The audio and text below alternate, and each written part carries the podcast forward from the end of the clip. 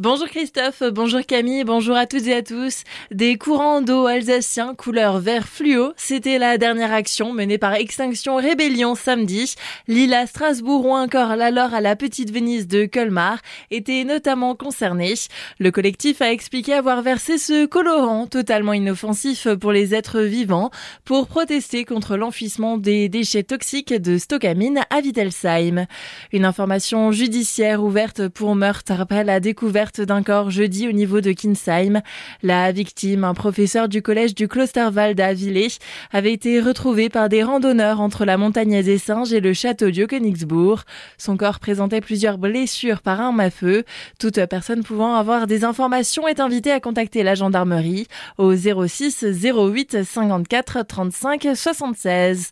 Un nouvel espace France Service inauguré à la mairie du Hayden à Célestat. C'était vendredi en présence du ministre de la Transition et de la Fonction publique, Stanislas Guérini. Cet espace France Service va permettre aux personnes qui rencontrent des difficultés dans leur démarche d'être accompagnées et de trouver des réponses à leurs problèmes du quotidien, de quoi réinstaurer des services publics de proximité.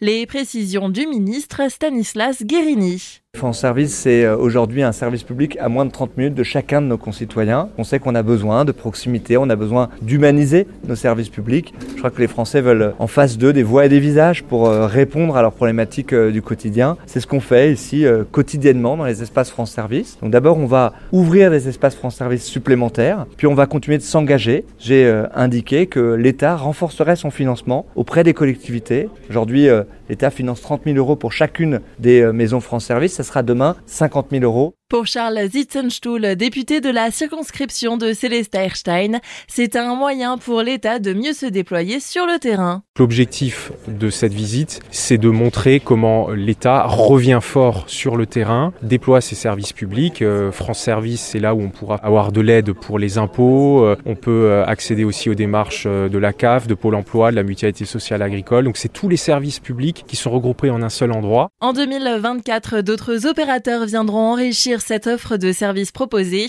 C'est le cas de MaPrime Rénove, MaPrime Adapt, du chèque énergie ou encore du Crous dans une vision de toucher encore plus de public. Le ministre a ensuite poursuivi sa visite de vendredi à Bar où il a rencontré les équipes en charge de la délivrance des titres d'identité utilisant RDV Service Public. Encore à Célestat, les travaux du futur complexe sportif Charlemagne avancent bien, trop bien presque. Ce sont les mots du maire de la ville Marcel Boer. Les travaux de gros œuvres sont maintenant presque terminés. C'est ensuite au tour de l'intérieur d'être aménagé avec pour objectif une ouverture au mois d'avril prochain.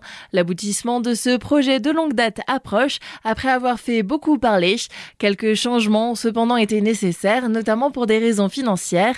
Les précisions de Marcel Bauer. Au vu des financements des collectivités, notamment de la région, au désistement de la subvention de la communauté de communes, il fallait effectivement revoir le projet à la baisse. On a réduit un peu les espaces vestiaires, les espaces convivialité, supprimé des tribunes. Le mur d'escalade qui devait être dans un local spécial, on l'a mis dans la grande salle. La hauteur est aussi un peu baissée. L'aménagement du plateau extérieur, ça, on l'a décalé. On va pouvoir le faire dans un deuxième temps. Si jamais on peut encore avoir des subventions. Mais en tout cas, on est dans une enveloppe qui est de 24 millions TTC. C'est quand même déjà un montant considérable, hein. mais c'est aussi un complexe qui doit accueillir énormément de monde. Sur ce coût total de 24 millions d'euros, près de 6 millions ont été financés par des subventions de la collectivité européenne d'Alsace, de la région Grand Est et de l'État.